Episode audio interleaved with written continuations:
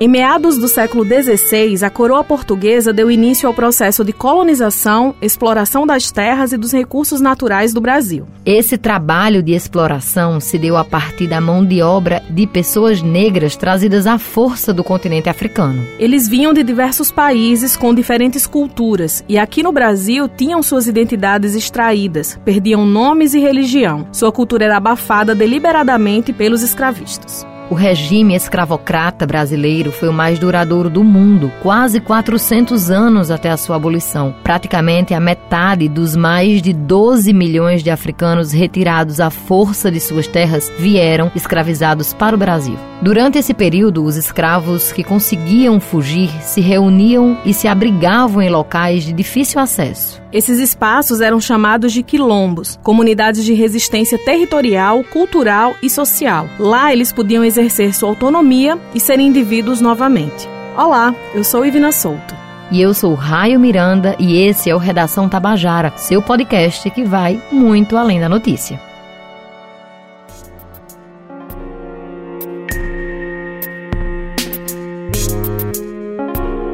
Na época da escravidão, os quilombos eles podiam conviver entre si.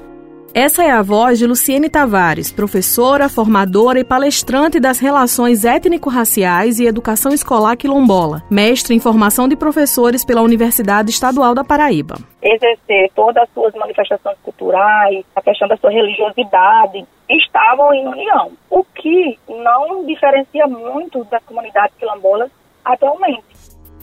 A luta de resistência dos escravos é marcada pela constituição dos quilombos, os remanescentes da cultura africana e muitos aspectos da cultura brasileira que conhecemos hoje vieram desses lugares. Muito além do famoso Quilombo de Palmares, as organizações de negros escravizados neste tipo de comunidades se espalhou por todo o país, especialmente no Nordeste brasileiro. A longevidade dos quilombos, no meu entender, ela não está relacionada ao fim da escravatura, e sim às resistências dos povos quilombolas que têm lutado mesmo, né, com essa forma de sobrevivência, se organizado, organizado organizar suas equipes, lideranças e indo em busca, né? Porque a partir do entender do que é ser quilombola, né? a partir desse entendimento, desse reconhecimento, né? da interação também com outros espaços, outras instituições, é que a gente vem entender todo esse processo, esse legado, né? E essa contribuição que a população quilombola assim como os outros povos tradicionais, deixaram e têm contribuído até hoje né, para a formação do Brasil.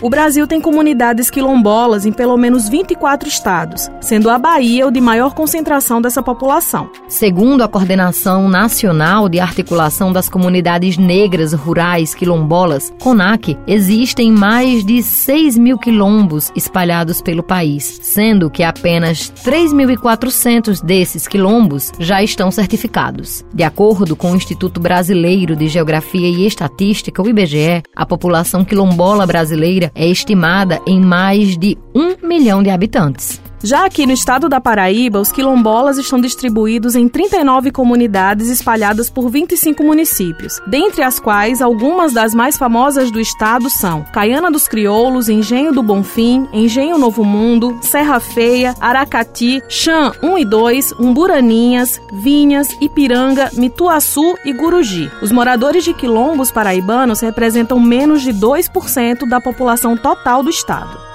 Em 1988, a nova Constituição brasileira reconheceu a existência dessa população e conferiu aos quilombolas o direito à terra, muito embora a imensa maioria dos quilombos sequer tenha registro fundiário da terra que ocupam. Essa posse, a minha avó contava que ela foi adquirida com um trabalho chamado ticuca, que era três dias de trabalho para o proprietário e dois dias de trabalho para a família. Essa é Ana Rodrigues, mestra de coco de roda e moradora do Quilombo Ipiranga, que fica localizado na cidade de Conde, na região metropolitana de João Pessoa. Então, com esses três dias de trabalho, a família inteira trabalhando e ia pagando a posse da terra. E pagava também com produtos, faziam seus roçados e vendiam para o próprio proprietário, né, a preço bem barato. E aí iam somando esses valores e até que todo mundo comprou seu título de posse. E minha avó dizia que era um, era um documento só para todas as famílias famílias e nesse documento tinha o carimbo do, do da coroa real. E esse documento foi levado por um padre que veio para cá e levou ele dizendo ele que ia desmembrar para cada família ter o seu documento e sumiu com esse documento, né? Hoje a gente teve que fazer um outro documento quando veio o projeto das casas populares na Interpa.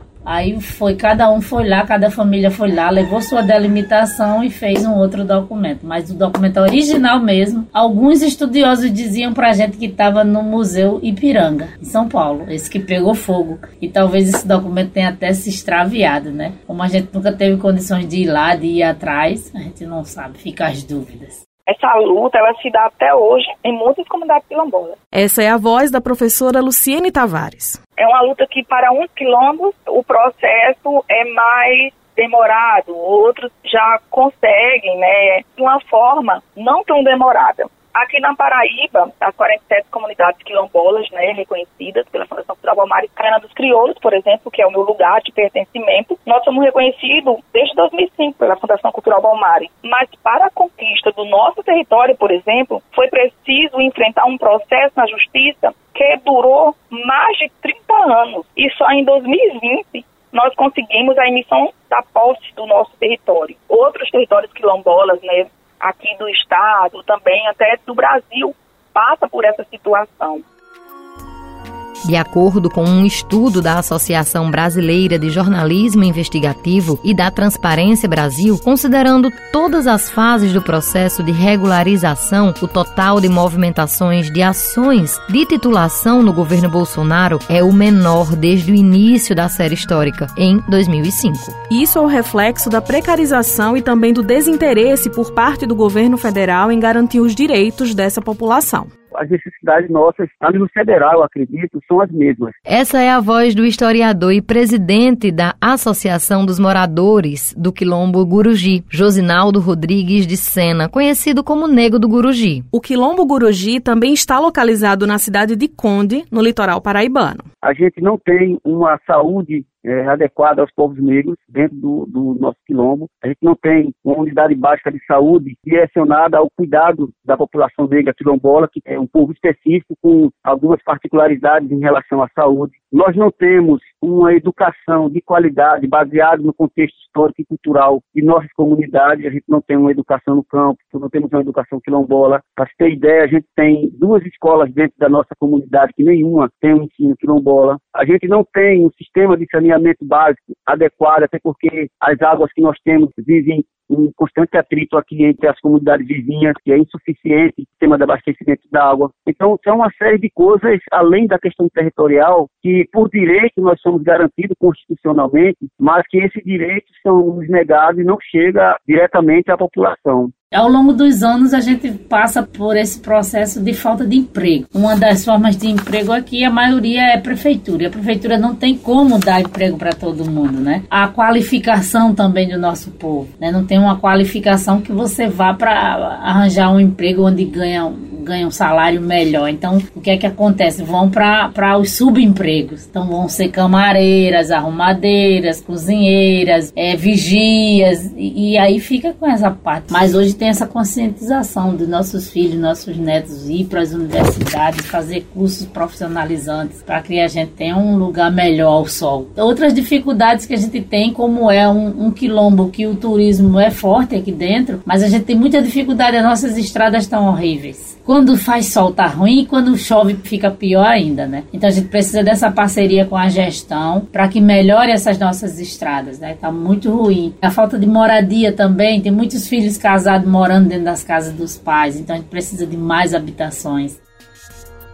Em 2004, foi lançado o programa Brasil Quilombola, que visava promover e consolidar políticas públicas de acordo com o que condiz com a Constituição Federal. Foi nesse período que a gente passou a ter dignidade né, de levantar a cabeça e solicitar é, a garantia desses direitos. Em tão pouco tempo, né, na atualidade na qual hoje vivemos, está difícil dar garantia desses direitos, até porque quem deveria fazer valer esse direito, que é o, o Executivo Nacional, ele hoje renega a existência da população quilombola no Brasil. Que quando não há existência de um povo não há política para esse povo. Então, ao negar que não há quilombos e que as comunidades negras vivem apenas de recursos governamentais, é uma afronta à nossa existência. E aí a gente tem essa dificuldade hoje, né, de 45 comunidades reconhecidas pela Fundação Palmares, apenas quatro hoje têm o seu território garantido, teve a demarcação do território garantido. O órgão responsável do governo, que é o INCRA, dificilmente hoje se discute a garantia do território das comunidades. O que antes a gente dialogava de forma simples, hoje a gente tem medo da repressão, tem medo do fascismo que há dentro do, do território brasileiro, tem medo de fazer a luta, de correr atrás, porque não há mais uma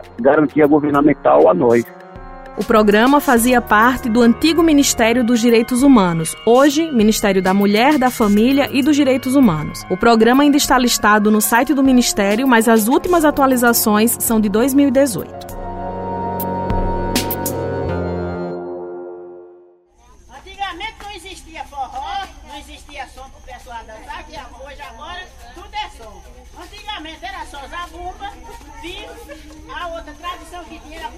Nos casamentos, é, violão, tocador de viola,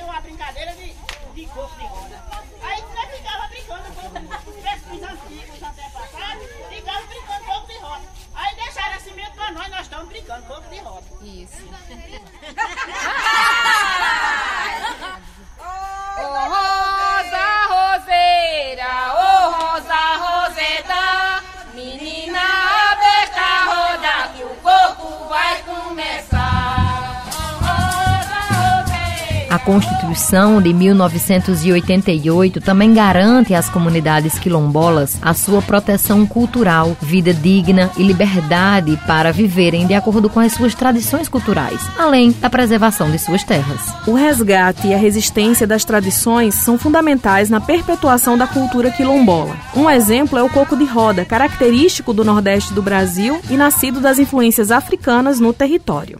O coco de roda é uma dança de origem africana, acreditamos nós, né? E há 31 anos atrás a cultura ficou adormecida, ninguém brincava mais, e aí minha mãe, eu e mais outros amigos resolvemos retomar essa cultura. E aí voltamos a brincar o coco como grupo, e já 31 anos de caminhada, né? Essa é a voz da mestra Ana Rodrigues. Coco por quê? Porque antigamente ele era cantado muito nas coletas de coco, que aqui era muito forte, né? E também porque a música é tirada do coco, da cachola. Antigamente os mestres tiravam no improviso, agora não, a gente senta, um diz uma, um verso, outro diz outro, a gente, a gente monta um coco. Então é uma dança que é muito apreciada, é reconhecido como um dos cocos mais tradicionais da Paraíba, porque a gente dança desde que começou o quilombo, que a gente dança do mesmo jeito, com as mesmas características. Então é, é essa coisa bem contagiante, né? É uma dança que as mulheres dançam com suas saias de chita bem rodadas, os homens dançam com as calças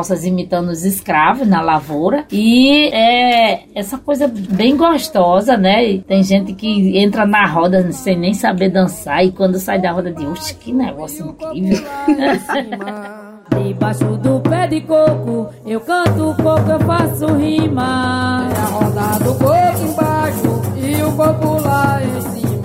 Os traços culturais são formas de expressões de autoafirmação e resistência de um povo. E para os quilombolas, essas manifestações são fundamentais para se manterem vivos. Se não houvesse a cultura, talvez não teríamos um reconhecimento como povos quilombolas. Essa é a voz de Josinaldo Rodrigues. E essa cultura é o que nos fortalece e nos mantém até hoje na reivindicação desse direito que nos foi negado. Porque o que nos caracteriza praticamente é a cultura. O de roda, a capoeira, a culinária, os hábitos da caça, da pesca, do artesanato, a mão de obra nossa também né, no cultivo da agricultura, produção de alimento. Então, todos esses traços culturais é o que nos liga e que nos fortalece na luta. É que o corpo ela é uma forma de nós contarmos da história que nosso povo vivencia. A agricultura, a gente vem passando de pai para filho, até hoje muito forte, ainda uma das principais economias daqui da nossa comunidade. O artesanato vinculado às necessidades e a, a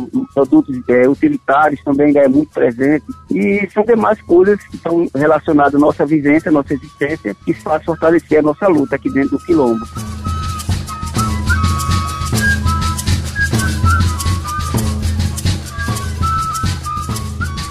A cultura dos quilombos, imprescindível para sua existência, está ameaçada principalmente por conta da intolerância religiosa.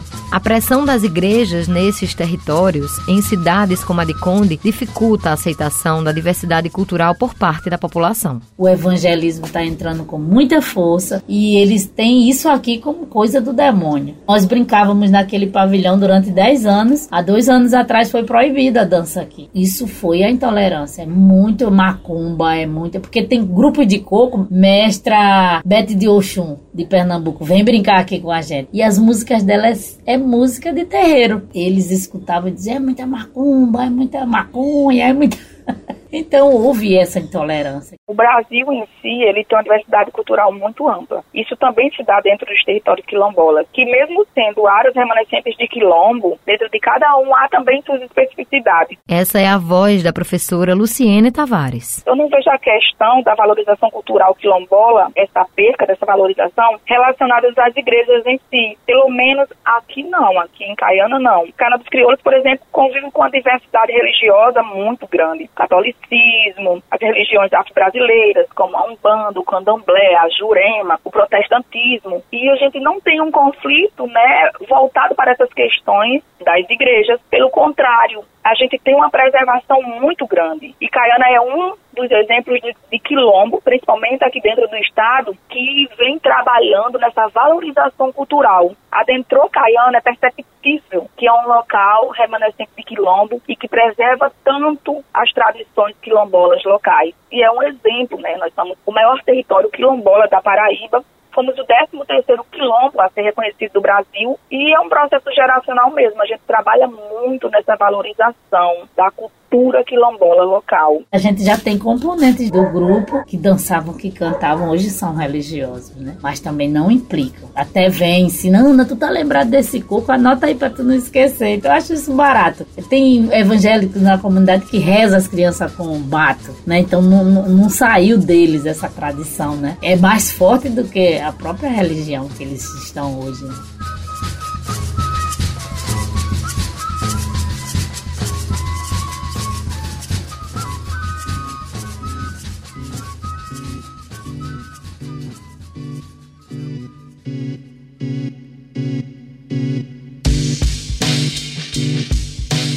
A demora por parte do governo federal em proceder à titulação de suas terras foi a principal razão que motivou as comunidades quilombolas a se unirem em busca da garantia de seus direitos. A luta dessa população avançou muito a partir da Constituição Federal de 1988. No entanto, até hoje, poucas comunidades no Brasil receberam o seu título. Em setembro deste ano, o Supremo Tribunal Federal reconheceu a omissão do governo federal na proteção das comunidades quilombolas. O STF STF determinou um prazo de 15 dias para a União, a Fundação Cultural Palmares e o Instituto Nacional de Colonização e Reforma Agrária, o INCRA, apresentarem um cronograma completo de metas e orçamento para a titulação de terras quilombolas de todo o país. A decisão é do ministro Edson Fachin e visa reparar os danos causados pelo Estado a esse grupo populacional. E fica a questão: qual o motivo para tanta demora dessas demarcações, se é algo já garantido pela lei? Ninguém nasce odiando uma pessoa pela cor da sua pele, por sua origem ou ainda por sua religião. Para odiar, precisam aprender. E se são capazes de aprender a odiar, com certeza podem ser ensinadas a amar, quem disse isso foi Nelson Mandela. Então, que a gente possa ter mais conhecimento, mais amor, né? Os territórios tradicionais, os povos quilombolas têm trabalhado e resistido muito, né? É uma forma de resistência muito grande. Então, para quem não conhece, vá conhecer a forma de sobrevivência, como é que essas comunidades estão organizadas, porque é preciso para a gente entender quem nós somos. A gente precisa entender de onde nós viemos, onde nós estamos, né? Quem é cada um de nós, seres humanos, que pertencem né, a esse Brasil, a essa sociedade brasileira.